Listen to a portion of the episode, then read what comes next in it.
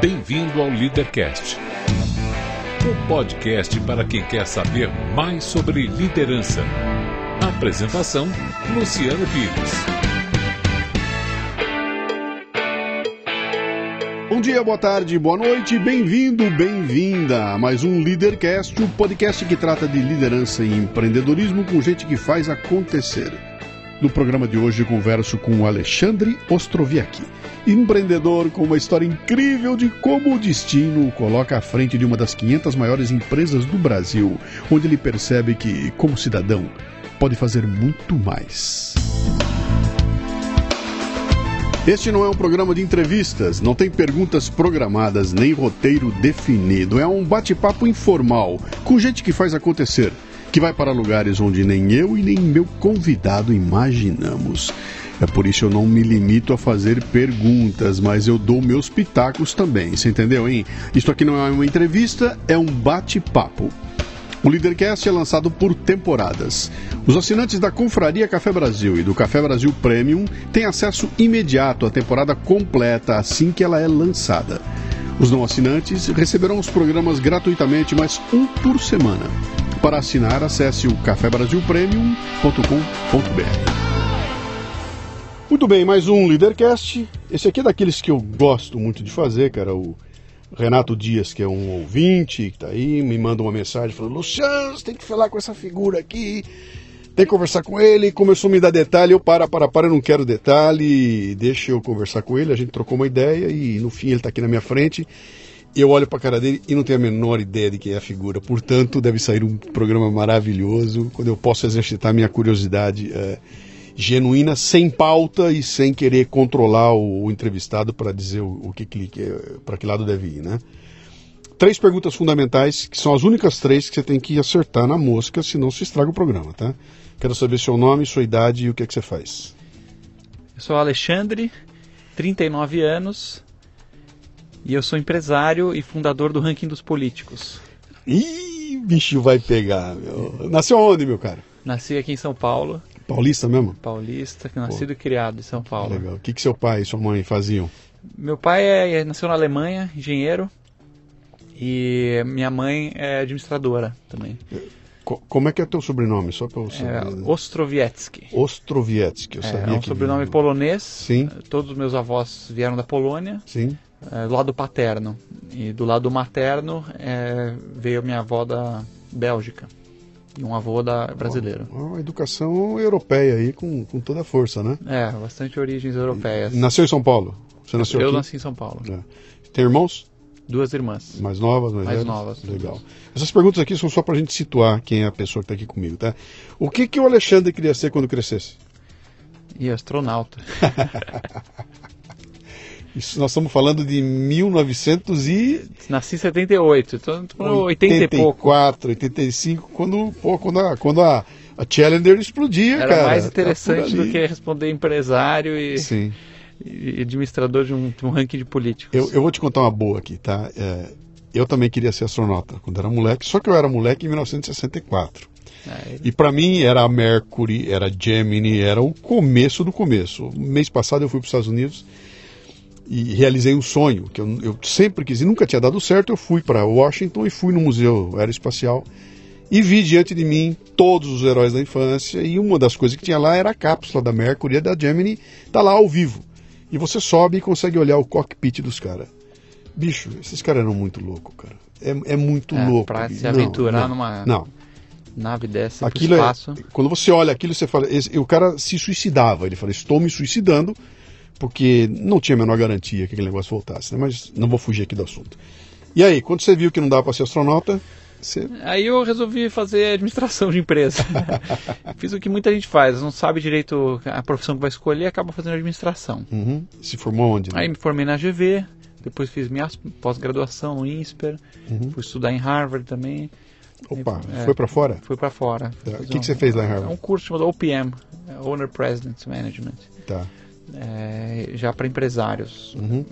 E de lá e me formei, é, fui trabalhar na Accenture, que era uma consultoria, Uhum. e depois eu fui trabalhar com meu pai, que tinha uma pequena empresa de cartucho de impressora, chamada Tá. Multilaser. Multilaser. Teu pai era um empreendedor, então? Meu pai era um Já era empreendedor. empreendedor. é. Tá. Tua mãe fazia o quê? A minha mãe tinha uma loja de vídeos, de videocassete, também empreendedora. Também né? empreendedora. Locadora de vídeos. Legal. né? Você cresceu num ambiente de, de- empreendedorismo. de então. empreendedores. Aí quando eu trabalhei com meu pai dois anos, quando, ele ti, quando eu tinha 24 anos, meu pai desapareceu num acidente de mergulho. E nunca mais foi encontrado. Cacetada. É. Aonde isso? Isso na Costa Rica. É. Ele foi fazer um mergulho de correnteza, um mergulho relativamente perigoso, e aí dos mergulhadores deve ter tido algum problema durante o mergulho, ninguém sabe, né, em detalhes. Dois não, não retornaram para a superfície. Uhum. E aí nunca mais foi encontrado. Então eu me vi sozinho, né, assumindo a empresa, Que idade você tinha? 24 anos. Posso explorar um pouquinho? Sim. Cara, como é que é? Como é que é receber uma notícia de que alguém tão próximo desapareceu e não ter a expectativa de que, que, sabe, passa tempo e você não vou achar, não- e chega uma hora e fala, cara, eu tenho que fechar o fechar o assunto porque não vai achar. É uma coisa muito louca, muito e é muito estranho e é diferente de quando tem uma, um caso comum, né? Quando fa- falece alguém, você tem um corpo, você tem Sim. um enterro, você tem todo um ritual para fechar esse ciclo, né? Apesar da tristeza toda que sempre vem associada, você sabe que tem um, teve um fim. No meu caso, não. Cheguei no escritório um belo dia, a secretária estava branca de pavor e ela me mostrou um e-mail que ela tinha recebido dos caras lá que organizavam a viagem, falando no dia de ontem, é, 12 mergulhadores partiram para um mergulho e dois não, não, não subiram mais. E aí na hora eu já pensei, caramba, não perdi meu pai, nunca mais vou vê-lo. Aí peguei o primeiro avião que, que tinha para Costa Rica e passei uma semana lá acompanhando as buscas. Depois de uma semana o pessoal desistiu das buscas, não tinha mais chance de, de vida, né? E aí eu retornei, nunca tive esse ritual do enterro, do corpo, então né, foi um negócio bem traumático. É, E você volta com a carga de ter que contar pra tua família que o que podia ter sido feito foi feito e É, que tu- foi tudo feito e que na verdade com certeza absoluta, né? Aquela certeza cristalina total nunca vai se ter. não. A gente pode presumir só o que aconteceu, mas não vai ter, ninguém vai ter ideia do que aconteceu. Uhum. 24 anos de idade. É, você entra nesse processo com 24 e deve sair com 32. Porque o salto de amadurecimento de uma porrada dessa. é um amadurecimento grande. Eu tinha bastante funcionários já na empresa, Sim. então tive que me virar. É, e, foi uma coisa assim, é, todo, todo dia eu sonhava com meu pai, que ele voltava, né? Bem traumático. Hum. Mas também foi um, foi um desafio. Do ponto de vista profissional, eu realmente tive que crescer rápido, bastante. Isso é uma pergunta que eu ia fazer vocês, sempre eu faço para as pessoas aqui, que é, é entender um pouquinho no momento em que ela deixa de ser o, o peão para ser o chefe do peão, né? Assume uma liderança e começa a comandar um grupo. Você vinha com um treinamento legal, cara. Pô, Harvard não é para qualquer um, né? Você tava com, você fez administração da empresa, você deve ter tido algum tipo de preparo para isso, mas talvez não estivesse preparado para ser dessa forma, né? No, no dia seguinte é você o cara que. E aí, como é que você faz, cara? Entra naquele escritório que era do seu pai. É, eu não estava preparado por duas dimensões. Em primeiro lugar, a idade. Né? Com 24 anos, geralmente você não está pronto ainda para chefiar 200 funcionários. é, muitos deles com a dobro da idade que eu tinha. E segunda coisa que na educação formal se ensina muito pouco de empreendedorismo no Brasil. né? A vida real das empresas, como as coisas realmente funcionam, não é uma coisa que você vê na faculdade. Você vê muita teoria, você vê lá Taylor, os grandes teóricos da administração, mas para preencher uma duplicata, é, ver como é que uma empresa funciona na prática, liderança, tudo isso você não, não vê. Então tive que usar o bom senso. E isso que eu te perguntar, o que, que você fez? Você fez um plano, Fiz um monte de falou, "Bom, besteira." É, é isso aí. É, é fazendo besteira, aprendendo com as besteiras, é, escutando as pessoas, Uhum, é, tentando ter humildade, né, para corrigir rápido. uhum. E aí foi. Hoje você olha para trás e vê quanta bobagem eu fiz, mas não tinha outro caminho. É, não tinha outro caminho. Eu acho que eu acertei mais do que errei, porque Sim. acabou dando certo. Sim. Mas é, não realmente foi uns erros foram cometidos. Você continua com multilaser até hoje. Continua até Quer dizer, hoje. esse é teu business hoje, é multilaser. É. O que, que ela faz? A Multilaser é fabricante de ele- eletroeletrônicos. Uhum. A gente tem mais de 3 mil produtos hoje, vende em todo o país. Uhum. É uma das principais empresas do país hoje. Nós somos das 500 maiores do Uhum. Brasil. Legal. É, cresceu bastante de lá para cá. Sim. E você conduziu esse processo todinho. Eu e o meu sócio e toda a equipe. Né? Ah. A gente trouxe uma equipe muito boa. Eu, é, naquele ano eu trouxe um sócio para o negócio, um amigo meu de infância. E aí a gente foi juntos fazendo a história toda acontecer. Os dois moleques de 24 anos. É, precisava de um presidente, eu fui um consultor lá tal, o cara falou, Sim. olha, você precisa de um presidente de 48 anos. Aí eu arrumei um cara de 24 para completar. Juntou os dois, deu 48. Tá bom, cara. É legal. E a gente foi fazendo as besteiras junto e. Não, que baita história. Que baita história. Baita Estamos juntos legal. até hoje e tem uma equipe maravilhosa. Muita gente que entrou naquele ano comigo está até hoje. Hoje, quantas pessoas estão na Multilaser? A empresa tem 2.500 funcionários. Cara, de 300, era isso? Era 300? 200, é. Era 200. Quanto tempo faz isso? Quando foi? Isso foi em 2003. 2003. Então, faz 15 Você anos. saiu de 200 para 2.500 em 15 anos. 2.500. Pô, cara. E não foi num período fácil, não, hein? bicho? Teve um pedacinho de período ali de, de, de vacas gordas e depois o Brasil começou aquela loucura toda e vocês cresceram. Meu, vamos começar com crise Parabéns, tá? Valeu. Primeiro, primeiro parabéns, né? Obrigado, Luciano. Mas então, é, eu tenho, eu tenho uma desconfiança aqui que a gente vai, vai, vai, vai para um caminho interessante nesse, nesse programa aqui, que é o seguinte. Você é um empresário brasileiro, você é um empreendedor, é um empresário brasileiro, faz parte de uma. Eu vou chamar de casta porque eu não acho outro nome, tá? Mas é uma casta dos empreendedores, os caras que estão aí fazendo o país andar, mercado, etc e tal, e que, pela experiência que eu tenho de vida e tudo mais, quando eu converso com essa turma aí, eles estão à margem de vários aspectos da sociedade. Quer dizer, é muito difícil você pegar e falar de política no ambiente do empreendedorismo brasileiro. Não fala, cara. Nas grandes empresas, então, pelo amor de Deus, não, não tem ideologia, não tem liberalismo. Tem o seguinte, cara, tem que dar lucro esse negócio aqui, vamos fazer, vamos tocar a vida, fecha o olho para o que está lá fora e deixa a coisa rolar. Em alguns momentos, alguns desses malucos eh, inventam umas histórias que dá nessa confusão toda que você está vendo aí, onde o tal do capitalismo de, de compadre, né, arruma compadre lá e começa a fazer isso funcionar para seu bel prazer. Mas não há uma postura ideológica do empresariado relacionada à questão política. Né? São dois mundos totalmente distintos. Eles se encontram quando é conveniente. Né? E pelo que você falou no começo aí do ranking dos políticos, eu acho que em algum momento você se incomodou com isso e falou: eu vou botar a mão na roda, eu vou fazer alguma coisa. Então eu queria explorar um pouco essa, essa história. Da onde vem essa, essa ideia de que eu posso fazer alguma coisa além de mimimi? Então, é, como você bem falou, Luciano, o empreendedor no Brasil ele enfrenta um ambiente muito hostil, especialmente o pequeno empreendedor e o médio. né? Quando você fica grande no Brasil, o país já fica um pouco mais palatável.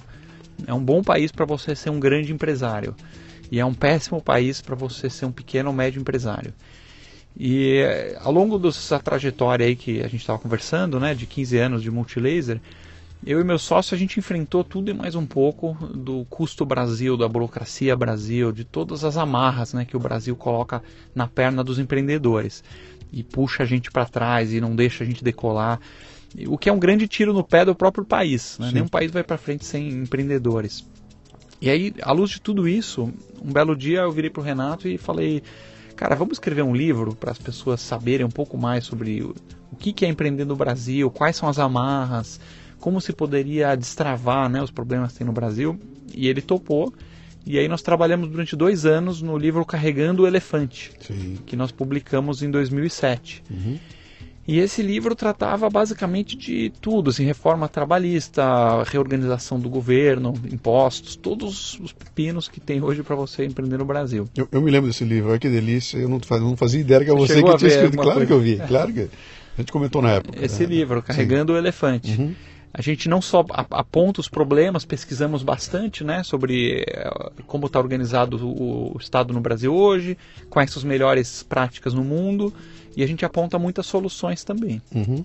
E aí no final chegou a uma conclusão de que eh, só tem um caminho de, de se mudar as coisas que é pela via política. Tem que aprovar leis, e mais importante do que aprovar leis boas é revogar as leis ruins. Sim. Acho que para cada 10 leis, para cada 10 coisas que tinha que fazer, 9 era revogar ou desmantelar alguma coisa que está atrapalhando, né? Uhum. E, e esse é um ponto que você falou muito certo, porque o, o empreendedor hoje não tem ideologia, mas o que ele tem é uma omissão muito grande. Né? Eu acho que cada um está com a cabeça enfiada no buraco, Sim. tentando sobreviver. Até entendo o lado dos empreendedores, né? É, nesse estado onipotente que a gente tem hoje. É, e, e não, não fazendo a sua parte para mudar. Uhum. Você está certíssimo, cara. Da- Daqui de onde eu estou vendo, eu tô. Eu me envolvi um pouco mais nessa questão toda da ideologia, tudo a partir de 2010, 2012, que eu falei, cara, eu preciso pegar o meu trabalho, que era um trabalho de estímulo, de criação de, de conteúdos culturais, para fazer uma coisa mais de sociedade, né? Então, eu dei uma guinada no meio do caminho e acabei abraçando essa, tô mais na linha do liberalismo, mais perto do conservadorismo, batendo um pouquinho nisso e acabei me enturmando com um monte de gente aí. Então, isso que está falando para mim é muito toca muito a, a fundo, né? Que essa capacidade que o Brasil, se o Brasil não se mexer, ninguém vai fazer por ele. E se ele achar que alguém vai fazer, vai ser um populista aí que vai causar esse rolo todo que nós estamos vendo aí, né? Mas você então olha para essa história toda e fala, "Eu lancei um livro, né? O que aconteceu na sequência? Como é que desemboca no ranking dos políticos? Então, porque o, o livro termina, o livro tem um monte de projetos né, que fala basicamente problema, solução, problema, solução, problema, solução. Só fazer um, um- um- Se eu ler esse livro hoje, 11 anos depois, ele está absolutamente atualizado. Super atualizado, até porque a gente foi lançando novas edições Sim. e atualizando o material. Legal. A cada dois anos a gente atualiza o material todo, então é, vai estar super em dia. Legal. E também porque os problemas do Brasil são os mesmos de, de 10 anos atrás. Então, eu né? publiquei essa semana, anteontem, publiquei um post meu no Facebook com um texto meu de 2004. Caramba. Eu faço a oração ao. Pocotó. Eu falo que eu termino com a oração ao Pocotó e quando chega no final eu falo esse texto é de 2004. E você toma uma porrada porque você fala, cara, não melhorou nada. Sabe, a queixa de 2004 é igual a de hoje. É a a de gente não hoje. conseguiu, a gente evoluiu numa porrada de coisa, basicamente na questão de tecnologia, mas nas questões de capacidade de arrumar o país, cara, parece que a coisa não vai, É o né? mesmo problema. Que loucura, bicho. Agora, as- eh, essas medidas todas que a gente lista, elas só podem ser tomadas através de decisões dentro do, da, da da cúpula do Estado. Poder Executivo, Poder Legislativo. Então, para a gente implantar, por exemplo, uma redução de ministérios, uma reforma trabalhista, uma reforma tributária, uma reforma previdenciária, tudo que tem que fazer, precisa que isso passe pelo Congresso. E para passar pelo Congresso, precisa de gente boa no Congresso que esteja disposta e voltada para atender eh, esse, esse projeto. Sim. Então a única forma de fazer isso é eleger bons parlamentares e parar de eleger os ruins. Uhum. É, então, e no livro do final terminava, bom, o que, que a gente propõe para o leitor? Né? A gente não tinha uma boa proposta na época. Falava, ah, se engaja, escreva, proteste, mas isso não resolve nada.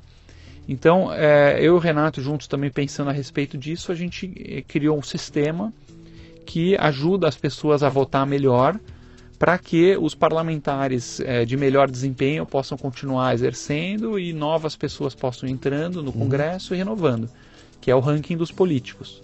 Basicamente um site 100% apartidário Sim. que eh, ranqueia os senadores e deputados do melhor para o pior.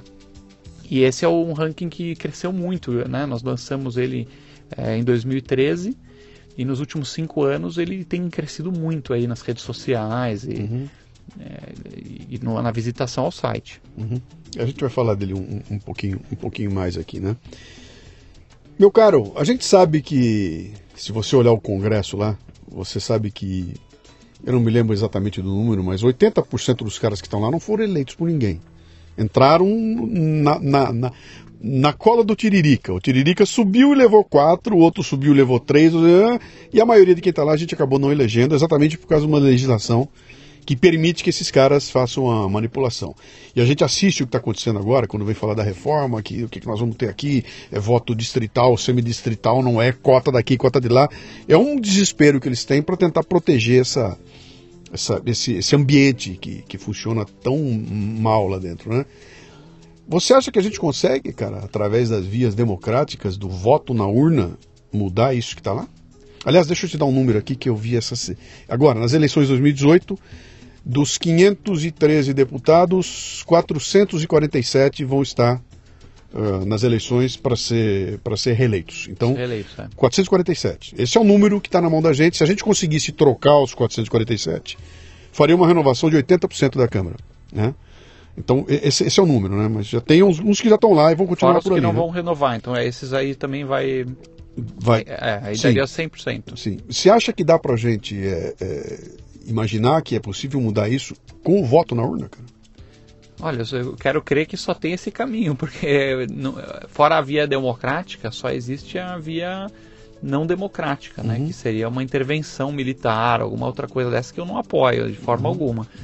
Então eu eh, quero crer que esse é o caminho, eh, votando em bons candidatos eh, e parando de votar nos ruins, dá para renovar uma boa parte do Congresso, talvez não 100%, nem 80%, mas se renovar 40%, 30% já faz uma diferença boa. Qual é o time frame que você enxerga numa, numa mudança dessa? Agora é a janela. Nós estamos aqui em 18. É, é, nossa missão no ranking é impactar 20 milhões de eleitores, Aham. é, fazer com que eles é, pesquisem mais. Né?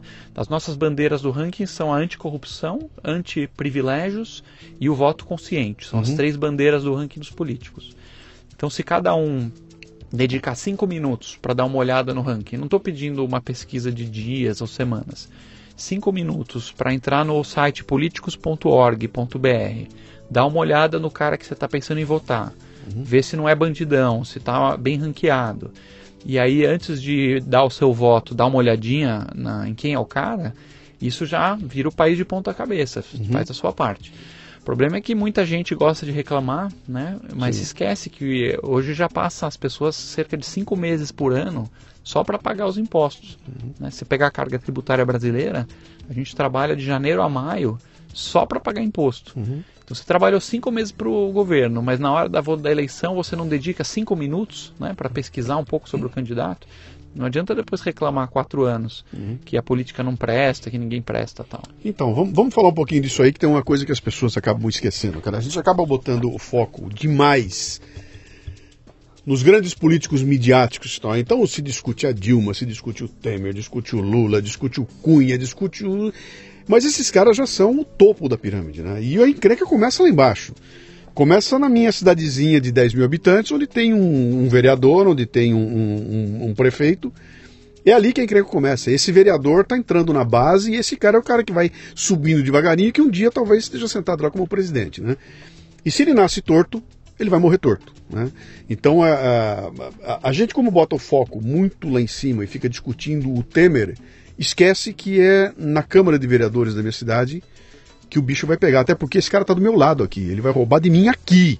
Ele não vai roubar lá, em, em- em- lá, lá no, lá, no, lá no Planalto, lá, lá em Brasília, né? E a gente não tem nenhum tipo de preparo da criançada, da moçada que vai fazer 18 anos, da moçada que tá. Não tem nenhum tipo de preparo político para essa, pra essa turma aí, né?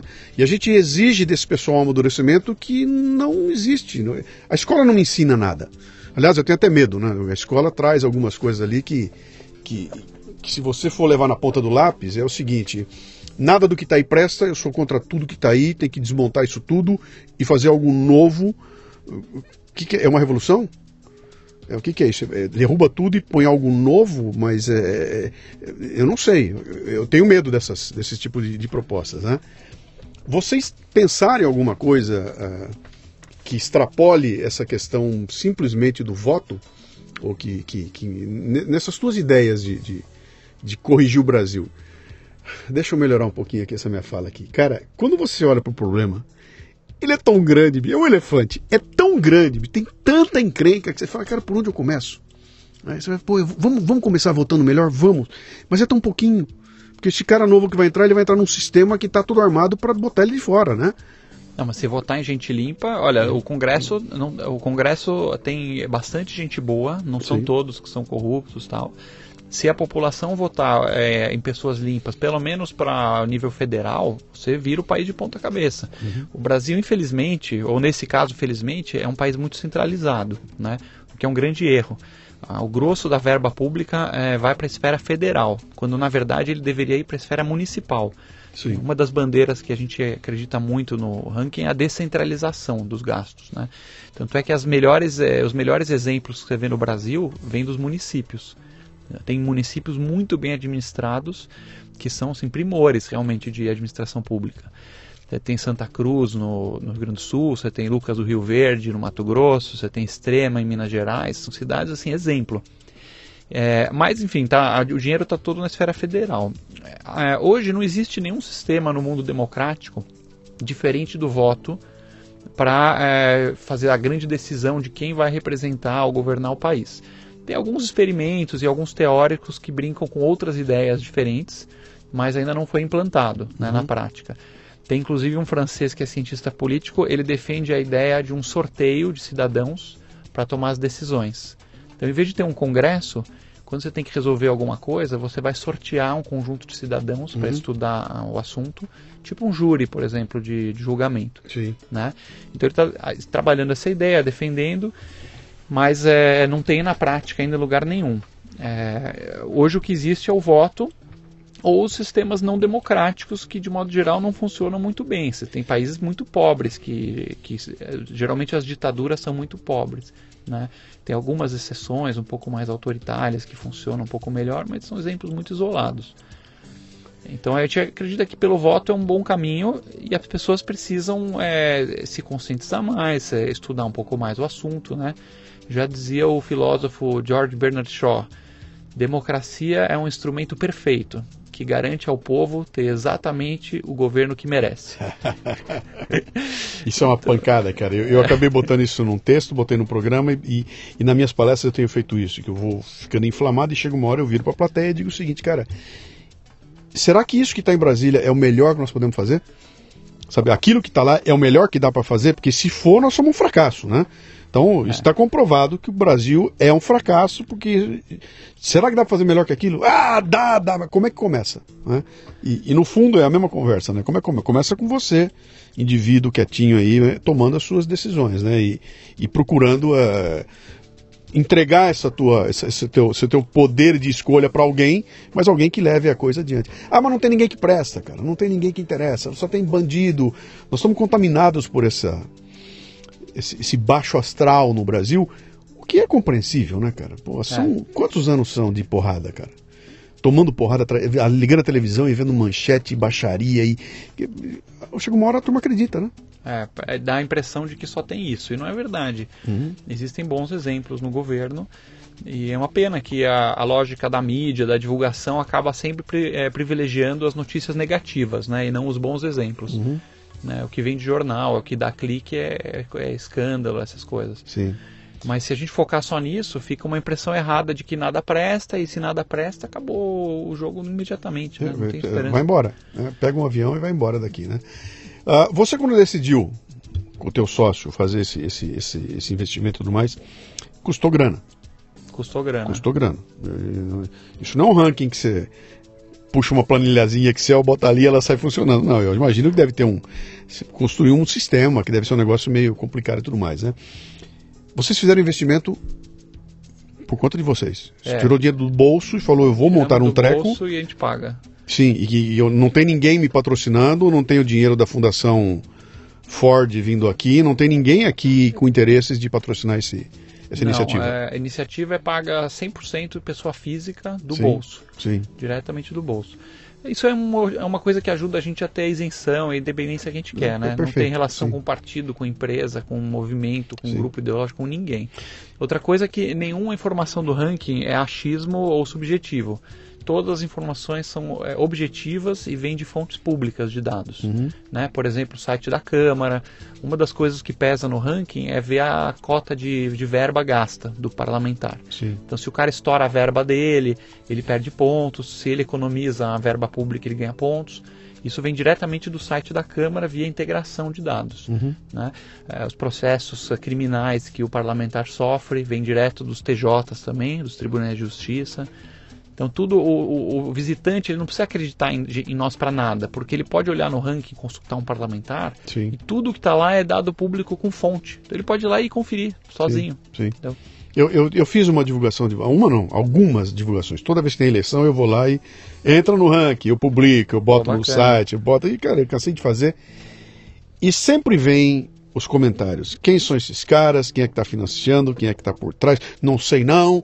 Eles estão avaliando coisa que, ah, e fica sempre essa história de eu vou querer Como é que é? Eu vou, eu vou. Não tendo argumento, eu vou atacar o argument- o argumentador, né? Como eu não tenho argumento, eu vou, vou ofender. hominem. Vou, vou, vou ofender o argumentador.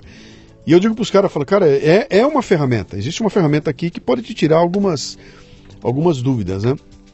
Mas eu estou querendo buscar aqui o seguinte. ah, isso é um investimento. Falando agora como um- um administrador, então um cara de empresa. Isso é um investimento a fundo perdido. Você não botou esse dinheiro lá para ter esse dinheiro de volta lá na frente, como uma. Você não criou uma startup para botar isso aí para lá na frente vender para uma. Você criou porque você achou que era uma forma de exercer a sua cidadania, é isso? Eu criei porque essa é a minha forma de contribuir com o país. Tá. Eu acho que o maior problema do país é o Estado. Uhum. O único jeito de arrumar o Estado é votando em pessoas melhores. E eu quero ajudar os brasileiros a votar melhor. Uhum. É, quero, quando eu morrer, olhar, antes de eu morrer, olhar para trás, ver um Brasil melhor e saber que eu tive a minha parte nisso. Isso é um altruísmo que é muito difícil de, de- de a gente acreditar hoje em dia. Quando você fala, os caras, ah, nada, é, é laranja, tem alguém por trás, aquela conversa toda lá, né? Eu tive uma experiência há um tempo atrás, eu acho até que eu comentei num outro programa aqui, de um. Eu fiz um programa sobre, sobre essa questão da gente ajudar as pessoas a fazer as coisas, né? Ajudar uma entidade a fazer uma coisa, e lá eu dei um exemplo que eu falava o seguinte: falei, cara, se você tem uma baita empresa, se você investe em marketing, eh, um milhão por ano em propaganda, investa eh, 950 mil que o que você faz com um milhão, você faz com 950 mil, não tem diferença. Pega esses 50 diferente e usa isso em volta de você, na tua comunidade, etc e tal. Se você resolver dar 500 reais para uma creche, para você isso não vai fazer a menor diferença. Você é dono de uma padaria, 500 reais por mês não vai fazer a menor diferença para você, mas para a creche pode ser a diferença entre a vida e morte da creche, né? Eu publiquei essas coisas todas e entrou em contato comigo um empresário, se eu não me engano era de Paragominas, dono de uma rede de supermercado, e ele falava o seguinte, falou, cara, eu sou um desses caras que anuncia no rádio, anuncia, porque eu preciso trazer gente pra cá, né? Como é que eu faço? Aí eu falei pra ele, falei, cara, procura uma entidade pequena aí, separa um pouquinho da grana, só um pouquinho, e vai, ajuda os caras. Passou um tempo, ele me manda umas fotos lá de um... Ele arrumou uma ONG que trabalha com xadrez, ensinar a molecada a jogar xadrez para desenvolver capacidade de raciocínio e tudo. E ele manda uma foto na praça da cidade, um baita evento, a molecada reunida. Ele falou, cara, olha o tamanho que esse negócio ficou com os quinhentinhos, que até então eu estava gastando em propaganda, e agora eu estou fazendo aqui. A gente fez um impacto na cidade gigantesco. Quer dizer, Bacana. um pequeno empresário, numa pequena cidade, fazendo toda a diferença com 500 reais. Quantos pequenos empresários tem no Brasil? Quantas pequenas cidades tem no Brasil? Quantos caras com capacidade de dar 500 reais, que para ele não é nada? Isso é um tsunami, cara, que muda a história do país. Por isso que eu, uma atitude como essa sua aí, com esse teu altruísmo, se ela é repetida, cara, isso muda a história do país. Que é quando você assume uma responsabilidade que não, não é tua. Você podia tocar teu negócio aí, continua, tá indo bem, toca adiante. Para que se preocupar com esse tipo de coisa aí, né? Quando você conta essa tua história, mostra esse teu exemplo para outros empresários com os quais você se relaciona todo o tempo, como é que é a conversa lá, cara? O que, que isso, bate e volta? Isso, eles assimilam isso? Eles estão dispostos a entrar? Há uma, você consegue ver uma diferença de gerações, a moçada nova que está vindo aí? Como é que você vê isso? Olha, eu acho que tá. é, geralmente o pessoal gosta muito, é, aprecia esse trabalho, o ranking, o pessoal acompanha. E muitos dos empresários do meu meio, eles ajudam sempre uma entidade aqui, outra ali. O Brasil ainda não tem uma prática muito ampla de doar, assim como tem, por exemplo, nos Estados Unidos, né, onde, onde se doa muito mais. Em grande medida também é pelo fato do que o, o Estado no Brasil é, é muito agigantado, né? então as pessoas têm ainda um paradigma de que o Estado tem que prover tudo e de- fica pouco espaço para iniciativa privada. né? A a experiência histórica mostra que nos países onde o Estado é maior, o nível de caridade é menor. Sim. As pessoas esperam isso do governo, que venha do governo, então doam menos, voluntariam menos. E em países onde o Estado tem um papel mais limitado, as pessoas elas naturalmente preenchem esse espaço, né? Que nem os Estados Unidos que eu mencionei, é um, é um caso. Mas a gente tem que mudar isso, né? Você mencionou que eu estou fazendo uma coisa que não é a minha obrigação, né? não é a minha responsabilidade. E aí nesse ponto eu acredito que sim é a minha responsabilidade, né?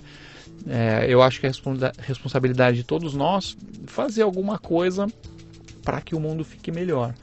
É, não mencionei antes, mas eu venho da tradição judaica, né? Minha família é de tradição judaica e a fazer a justiça social é uma obrigação Sim. judaica muito importante. Sim. Né? É você ajudar uma entidade ou fazer doação ou se voluntariar, Sim. né? A melhoria do mundo é um mandamento muito importante. Então acho que todos têm que achar cada um o seu local para fazer isso, né? Eu, eu achei que pela política é uma forma de alavancar bastante o investimento que a gente faz, eu e o Renato. Uhum porque eh, se a gente conseguir melhorar a política, a gente melhora o Estado.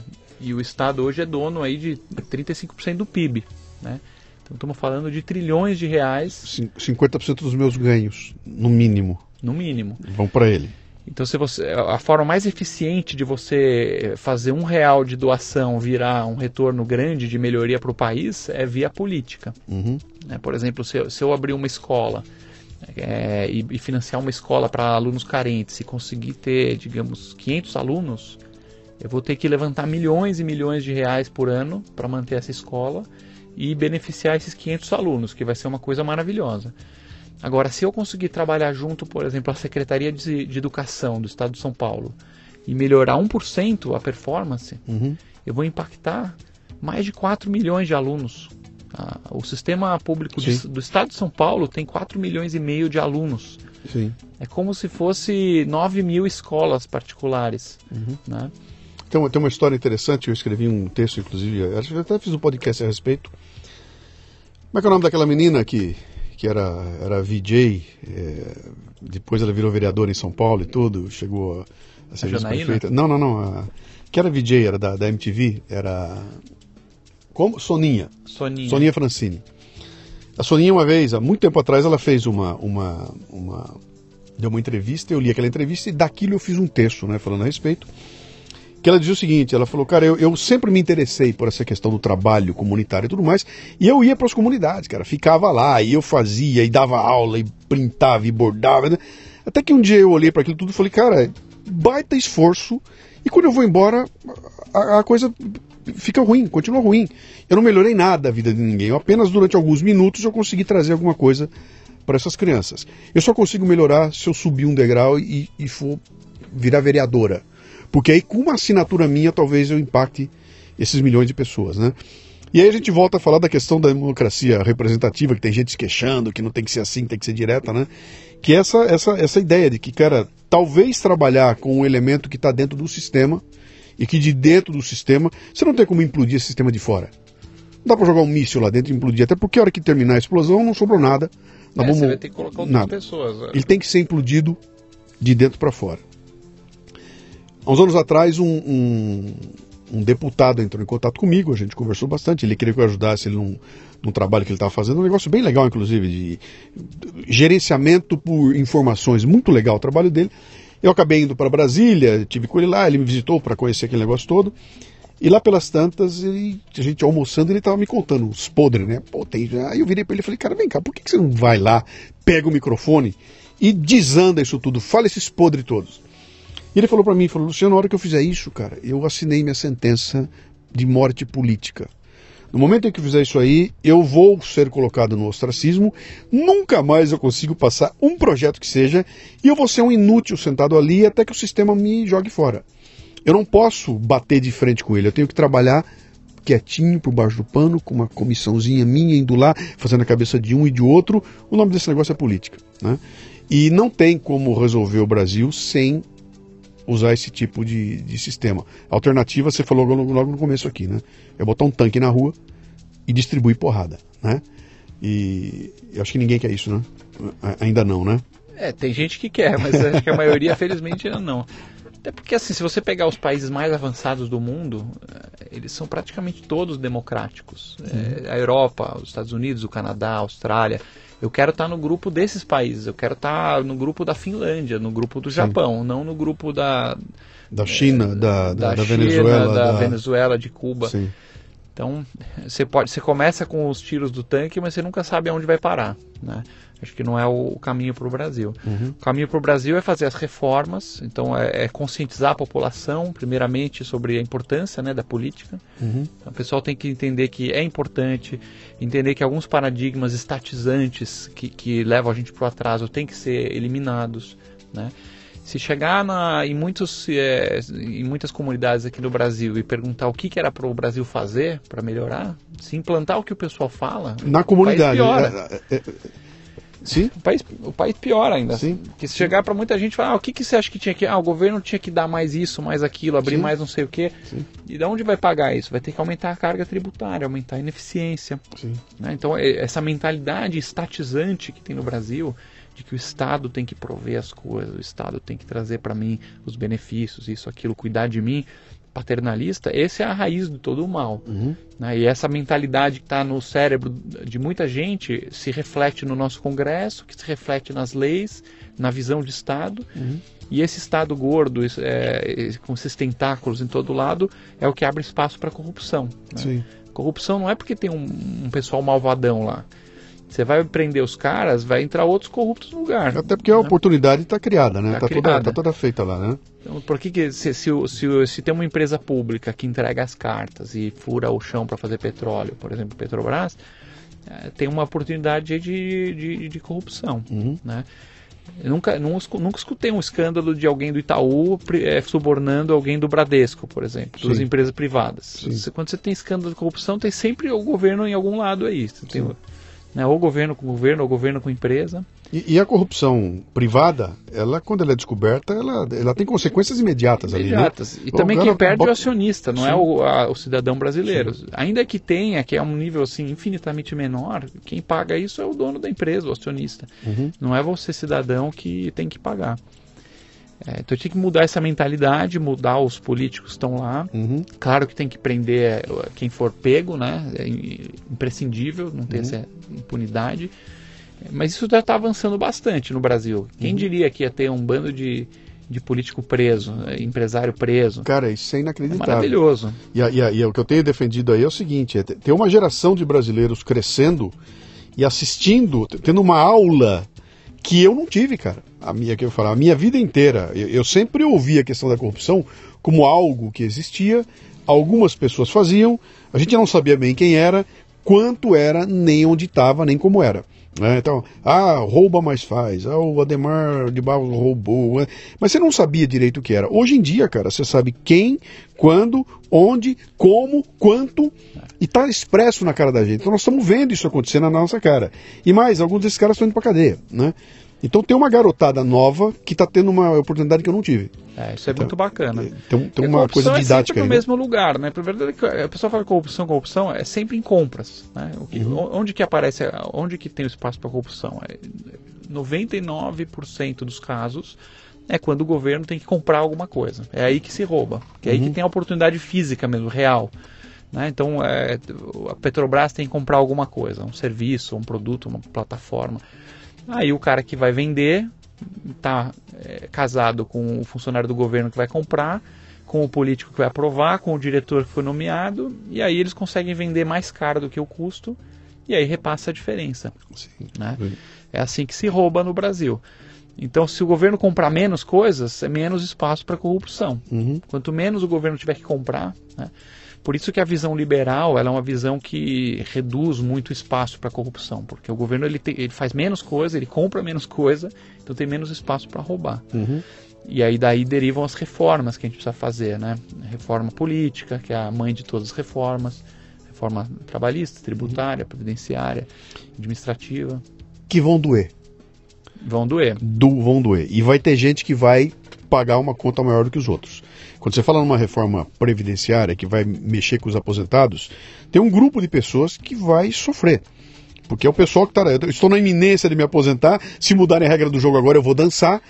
Isso, Geralmente tem uma regra de transição, né? É, o cara que está prestes a mas aposentar impacta Você pouco. vê o que está acontecendo aqui, né? a, a discussão que vem. a- Nós temos um baita problema de comunicação, porque o que se contou de mentira para evitar que as reformas aconteçam é um negócio brutal. Então tem, tem um esforço gigantesco aí que é de contar para a sociedade qual é a verdade desses projetos. Então quando um projeto desse vem, atrás dele vem um caminhão de gente contando mentira e falando coisas que eu, eu vi cada uma que, pelo amor de Deus, como é que é?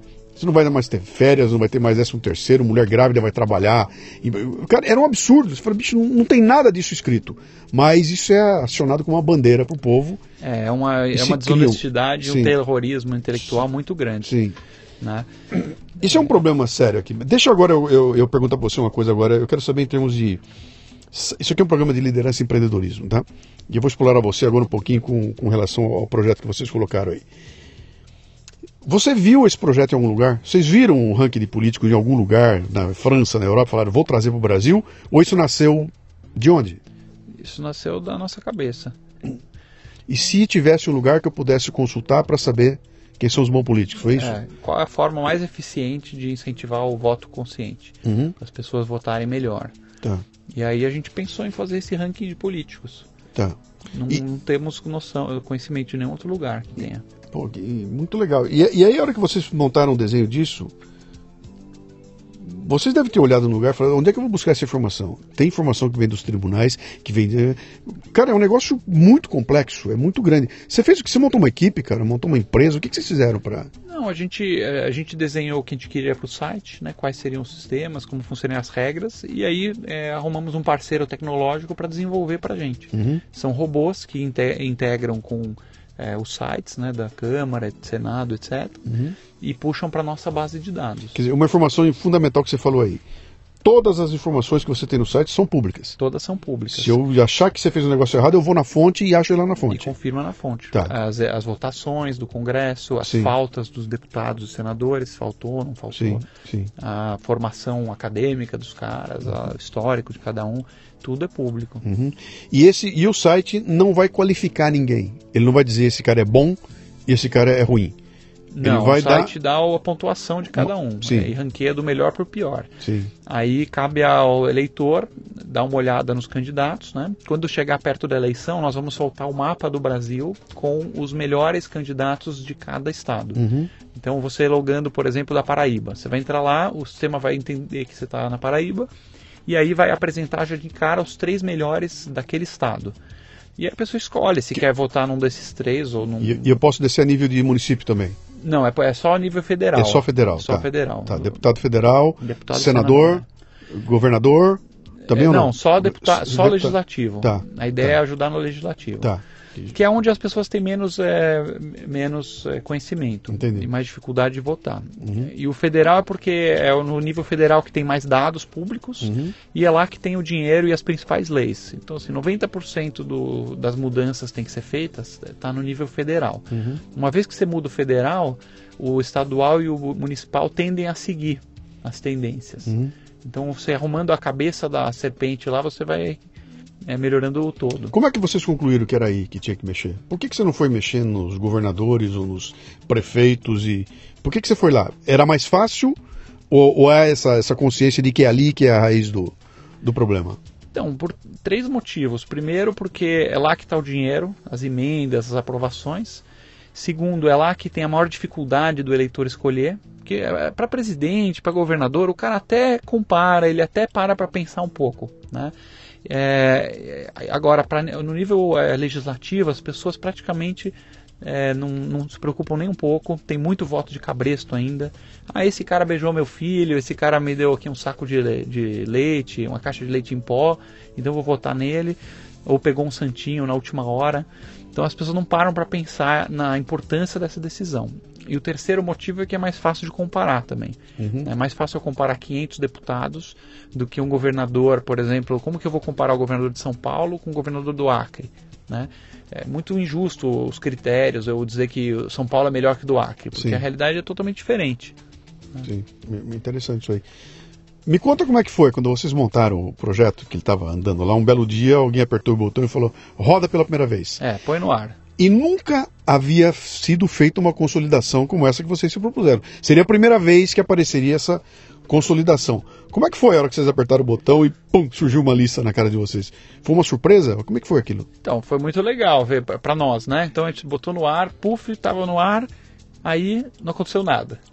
Porque ninguém conhecia ainda. Sim. É, então nós ficamos muito felizes, tudo, mas não tinha visitação. Hoje nós já estamos nos aproximando de um milhão de seguidores no Face. Legal. Né? Facebook temos quase um milhão de seguidores, estamos no Instagram, né, em todas as redes sociais, né? temos um canal no YouTube com vídeos também educativos sobre política, sobre é, quais são os privilégios dos políticos sobre questões econômicas. E o nosso site tem cada vez mais visitação também. Uhum. Então tá, tá bem legal. E os políticos, uma coisa interessante é que os políticos em Brasília já praticamente todos conhecem o ranking e eles é, acompanham e os políticos estão melhor ranqueados, eles comemoram e publicam nos seus sites quando eles melhoram de posição. Né? Os políticos que têm algum problema com o ranking e não concordam com alguma coisa escrevem reclamando. Então já é um site muito conhecido em Brasília. Uhum. Você não acha que alguém vai tentar baixar uma, uma forma de evitar que vocês publiquem isso? Chegar perto da eleição, por exemplo, tratar vocês como propaganda política escamoteada, não sei o quê? Alguma regra que vai impedir vocês de, de publicizar isso aí?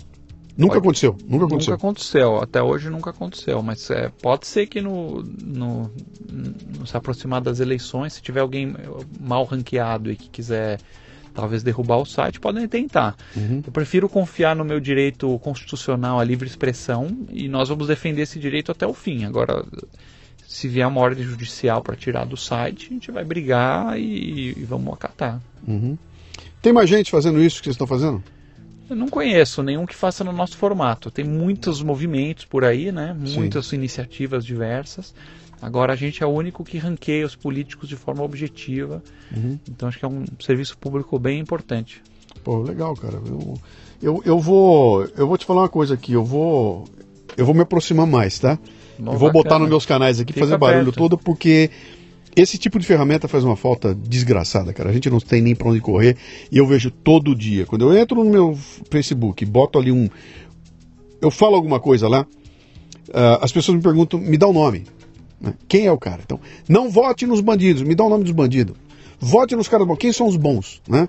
Até para presidente, né, cara? Não tem ninguém, não tem gente boa assim, né? E, e, é muito difícil eu falar com pessoa física, né? Vote no Zé, no Mané, no Oswaldo.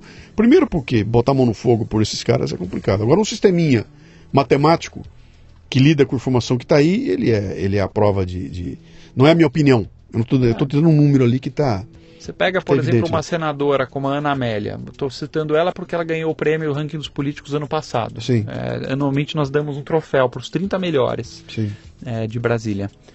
Ela é uma senadora que tem a ficha limpa, quase não faltam sessões.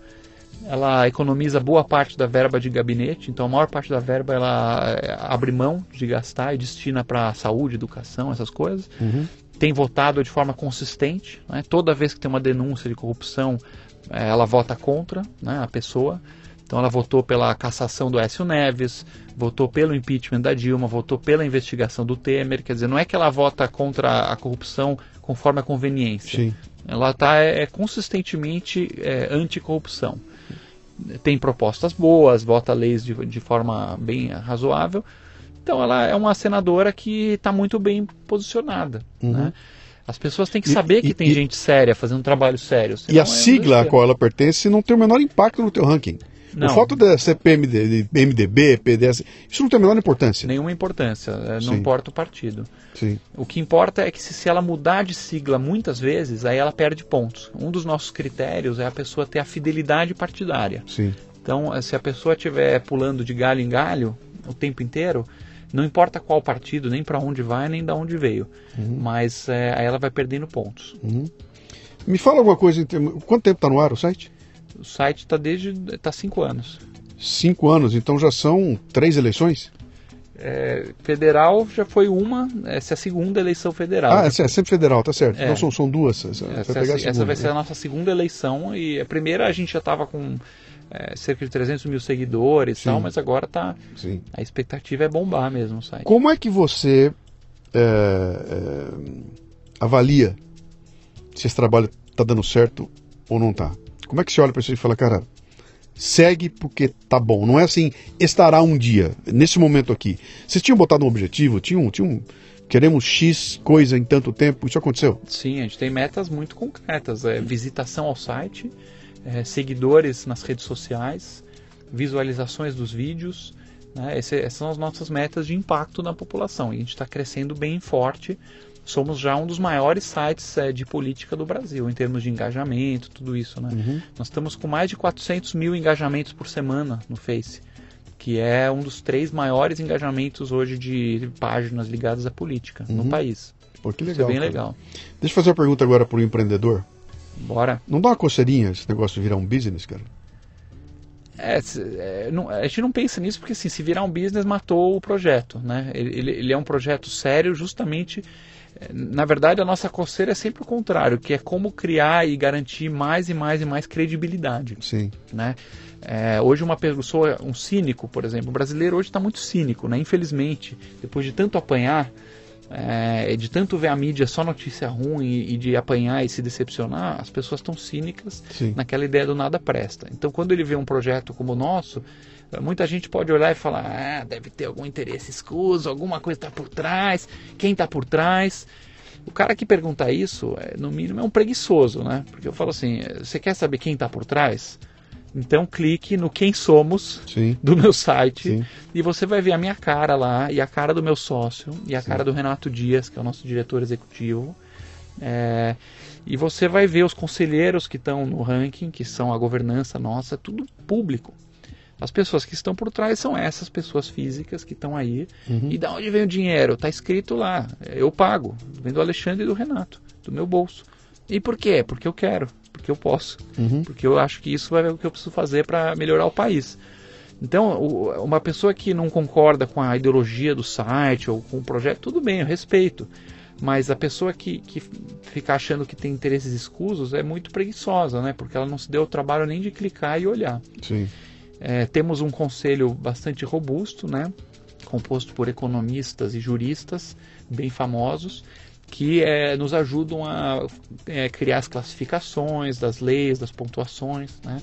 Então, nem mesmo é, quando vai classificar uma lei sobre se ela é boa ou ruim, é o Alexandre ou o Renato a nossa opinião. E sim, é sempre o conselho. Você classifica, a, a- a- alguém propõe uma lei, É, você define se a lei é boa ou ruim, e isso impacta na pontuação desse. exatamente. de- desse- não é o volume de leis que ele apresentou. Não, porque é a qualidade da lei. não adianta. Então, Tá. é, é, por exemplo, eu vou votar agora um- uma lei aí de Trocar o nome do, do, do, do viaduto de Oswaldo para trocar Rocha. o nome do, do viaduto. Essa lei não tem impacto nenhum para o país, então ela não é pontuada.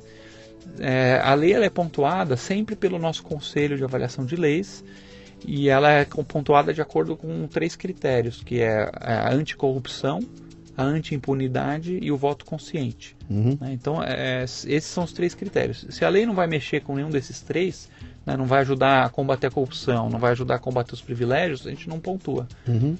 É, então é um site com esses critérios. E aí a gente avalia os é, deputados e senadores de acordo com a votação nessas leis. O teu site tem alguma ação proativa ou ele está paradinho lá? Eu vou lá, vejo e você tem uma remessa, você tem assinatura, alguém chega lá bota o nome, recebe um e-mail. Você tem alguma forma de mobilização da? Tem a newsletter, é, as pessoas podem entrar e se cadastrar no WhatsApp, porque a gente tem um grupão de WhatsApp que é um de envios né, de mensagens. Uhum. Então são, é, a gente brinca que são os embaixadores do ranking. Você se cadastra e a gente manda para o WhatsApp os principais conteúdos para a pessoa poder divulgar nas suas redes sociais, nos seus amigos. Você falou conteúdos aí. O, É. o, o que, que são esses conteúdos? O que, que é? Você tem, você tem artigos? Você tem. Temos um blog, Uhum. é, temos é, posts no Face, temos vídeos que a gente produz. Uhum. né? É, bastante conteúdo sobre os políticos, é, ficha, por exemplo, agora é, Fernando Collor, ele é candidato a presidente. Então a gente fez um artigo no blog com todos os dados so- sobre a ficha completa dele, como Sim. ele está no ranking, tudo. Sim. né?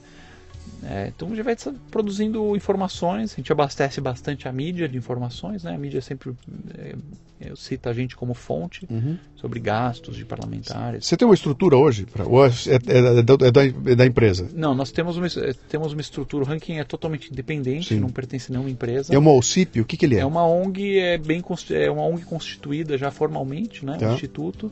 É, tem três funcionários, são dois estagiários e um diretor executivo que trabalham 100% para esse instituto. Uhum. É, então a- as pessoas físicas, né, que eu e o Renato a gente faz a doação na pessoa física para o instituto e o instituto tem três funcionários Sim. e é o dono é o que toca o ranking dos políticos. Se eu quiser me voluntariar para ajudar vocês, tem algum esquema para isso? Olha, a gente quer se- se- buscar informações, mas se quiser mandar informações, é, ajudar a divulgar o ranking nas redes sociais, Uhum. replicar os conteúdos, ajudar a criar conteúdos. Tem alguns voluntários que é, nos ajudam criando conteúdo também, Sim, fazendo pesquisa, trazendo dados novos que possam contribuir. sim. Cara, fantástico esse trabalho de vocês aí. Eu tô aqui encantado. Conte comigo, hein, bicho. Na, Legal, na minha, nas minhas redes aí, pode saber que eu vou. Eu- olha, eu, eu já tinha feito pra vocês sem saber o que era. Só dei uma olhada, achei muito legal aquilo, fiquei com a pulga atrás da orelha, né? Imaginando que é só aquelas iniciativas que começam no Brasil e depois perdem. Eu, eu até fiz um programa há um tempo atrás, cara, acho que foi na última, antes da última eleição, onde eu elenquei tudo que eu encontrei. Então, o site que faz isso, o aplicativo faz aquilo. Eu, fui dando um por um, né? Esse faz isso, faz aquilo, vocês estavam lá no meio. E agora, outro dia, eu retomei e fui olhar dos quatro, dos oito que eu recomendei lá, acho que seis não estão mais no ar. Parou, não está mais atualizado, desatualizou e tudo. Então, um, um projeto como esse teu aí, com- que está se mantendo e andando, o que me faz ficar preocupado é que ele depende do Alexandre, como é o nome do seu sócio? Renato, do Alexandre e do Renato. Depende dos dois. Se o Alexandre resolver se mudar para Noruega e virar um monge norueguês que larga tudo, raspa a cabeça e vai morar, acabou. Acabou o projeto, né? Preocupa vocês essa continuidade, formar uma. Quando eu falo pra você aquela história do business, sabe, dele virar, ele criar uma forma dele se auto gerir, auto sustentar. Você pensou alguma coisa assim? É, hoje o site é tocado de forma profissional, então não precisa da gente para andar. Precisa, precisa da, ainda precisa de nós para financiar. Sim. É, acho que assim, por enquanto a gente tem um compromisso muito firme né, nos próximos anos de continuar tocando o ranking e, e pagando. E ao longo do tempo a gente vai buscando mais e mais apoiadores que na pessoa física possam contribuir para o projeto. Sempre pessoa física. Sem pessoa física. Tá. Porque a gente não quer que tenha nenhum tipo de influência nem de governo nem de empresas, né? nenhum Uhum. interesse comercial Sim, ligado ao ranking. sim. E a gente brinca assim, é, o ranking permite que a gente praticamente conserte o Brasil em cinco minutos. Né? É um jeito realmente, literalmente, de consertar o Brasil em cinco minutos. Uhum. Por quê? Você mencionou bem que tem 400 e poucos é, candidatos à reeleição. 447. Né? 447. Desses, digamos que 300 são ruins e uns cento e poucos são ok. Aí, Uhum. Não vou nem falar que são excelentes, mas ok. Mas tem 300 caras lá que tem que tirar. Sim. Se cada brasileiro, são 100 milhões de eleitores, se cada brasileiro, um dia antes da eleição, investir 5 minutos, 5 minutos, para entrar no site, dar uma olhada nos candidatos e não reeleger esses 300, Uhum. em 5 minutos, você vai no dia seguinte, esses caras não recebem os votos suficientes e são chutados para fora do, do Congresso. Uhum. Então você tira a, a patota de uma vez. Uhum. Você que está ouvindo a gente aí, eu, eu- eu- eu espero que você esteja prestando bastante atenção numa coisa que o, que o Alexandre está falando que é um negócio fundamental. Ele está falando de indivíduos. Ele não está dizendo para você não vote no Zé porque o Zé é do partido XPTO. Ele está dizendo o seguinte: tem o Zé, o Zé tem um desempenho legal e esse cara merecia ser votado. Né? Eu não vou deixar de votar no Zé porque ele é do partido. é- Ele é ruim, mas está no meu partido. É a história do bandido de estimação. né? É, não- Ele é ruim, mas é da minha patota. Então eu deixo ele lá, né? e eu não vou votar no cara. partidário. Sim, Por curiosidade, até eu mencionei a Ana Amélia, ela é foi a melhor do ano passado, a Ana Amélia é do PP. sim, E o pior do ranking também é do PP, sim. que é um cara que é o Ivo Cassol, que está com muito processo criminal, tudo. Então por isso que ele está no final do ranking. Sim. Então o mesmo partido está em primeiro e está em último no ranking. A Ana Amélia, por exemplo, no, no tema da corrupção, ela vota de forma muito coerente, é, combatendo a corrupção de qualquer partido que seja. Né? No caso do impeachment, por exemplo, você tinha o pessoal que votou contra a Dilma, mas eh, depois votou a favor do Aécio. Ou vice-versa, votou Sim. a favor da Dilma no impeachment e contra o Aécio. Ela votou contra a Dilma e depois votou contra o Aécio é, no afastamento dele. Então essa é um- uma coisa boa. Uhum. Outra funcionalidade que está para sair agora esse mês, é, esse mês que vem, é a função Meu Ranking. Então a pessoa pode personalizar o ranking de acordo com as suas preferências políticas. É, se você não concordou com alguma classificação do Conselho de Leis, você pode, é, mediante o login, alterar o peso que a pessoa dá para aquela lei e aí o ranking vai se adequar à preferência do visitante. Entendi. Né? Por exemplo, votamos o testo, teto dos gastos e o Conselho de Avaliação de Leis deu uma pontuação de menos 10. mas por algum motivo é, o cara achou que é muito bom, né? Então ele pode ir lá alterar é, e aí o ranking vai se adequar às preferências de, de quem estiver entrando no site. Oh, muito legal isso aí. Uma dica importante aqui, você que está ouvindo a gente aí, tem um WhatsApp que é, é o seguinte aqui. Eu vou passar o número agora, presta atenção. É o 11 95604 6081. Você manda uma mensagem para ele com o seu nome, com a cidade que você mora, com o estado, e a partir daí você faz parte daquele grupo e vai começar a receber os, os, os inputs que eles colocarem lá. Né? Então vamos lá de novo, é 11 95604 6081 é o WhatsApp do ranking dos políticos. Alexandre, o que, que eu posso dizer, cara? muito obrigado, bicho. Parabéns pela, pela, pela, de novo, por aquele, esse altruísmo, né, de achar que, primeiro, achar que você podia fazer alguma coisa, segundo, se disponibilizar, se incomodar com isso, botar o teu dinheiro, você está botando dinheiro nessa história toda aí, uh, não sei se está se incomodando ainda, mas seguramente vai se incomodar com os bandidos aí que, que vão ficar bravos com essa história toda aí. Uh, e, e, pela transparência, cara. É muito legal. Eu, pode, pode contar comigo Pô, que eu vou, eu vou botar o pé no acelerador para botar o ranking em, em todo o trabalho que eu fizer aqui. Pode contar comigo. Legal, Luciano. Obrigado. Obrigado pela oportunidade. Cara, obrigado por você ter vindo aí, pelo teu tempo e, e, vamos em frente aí. Consertar esse Brasil aqui, cara. Se não fomos nós, quem é que vai fazer? É. É isso aí. Um abraço. Valeu. Muito bem, aqui termina mais um Leadercast. A transcrição do programa você encontra no leadercast.com.br. O Leadercast chega a você com o apoio da Albaug Brasil, que está revolucionando o mercado com uma linha completa de agroquímicos genéricos. Sim, cara, genéricos de qualidade, combinando proteção, rentabilidade ao agricultor e respeito ao meio ambiente. Conheça soluções Albaug em bit.ly barra escolha inteligente. Para ter acesso a esta temporada completa, assine o Café Brasil Premium no cafebrasilpremium.com.br. Um ambiente educacional sem ser chato nem superficial, que já conta com mais de mil assinantes, recebendo todo mês conteúdos voltados ao crescimento pessoal e profissional. Conheça que vale a pena. cafebrasilpremium.com.br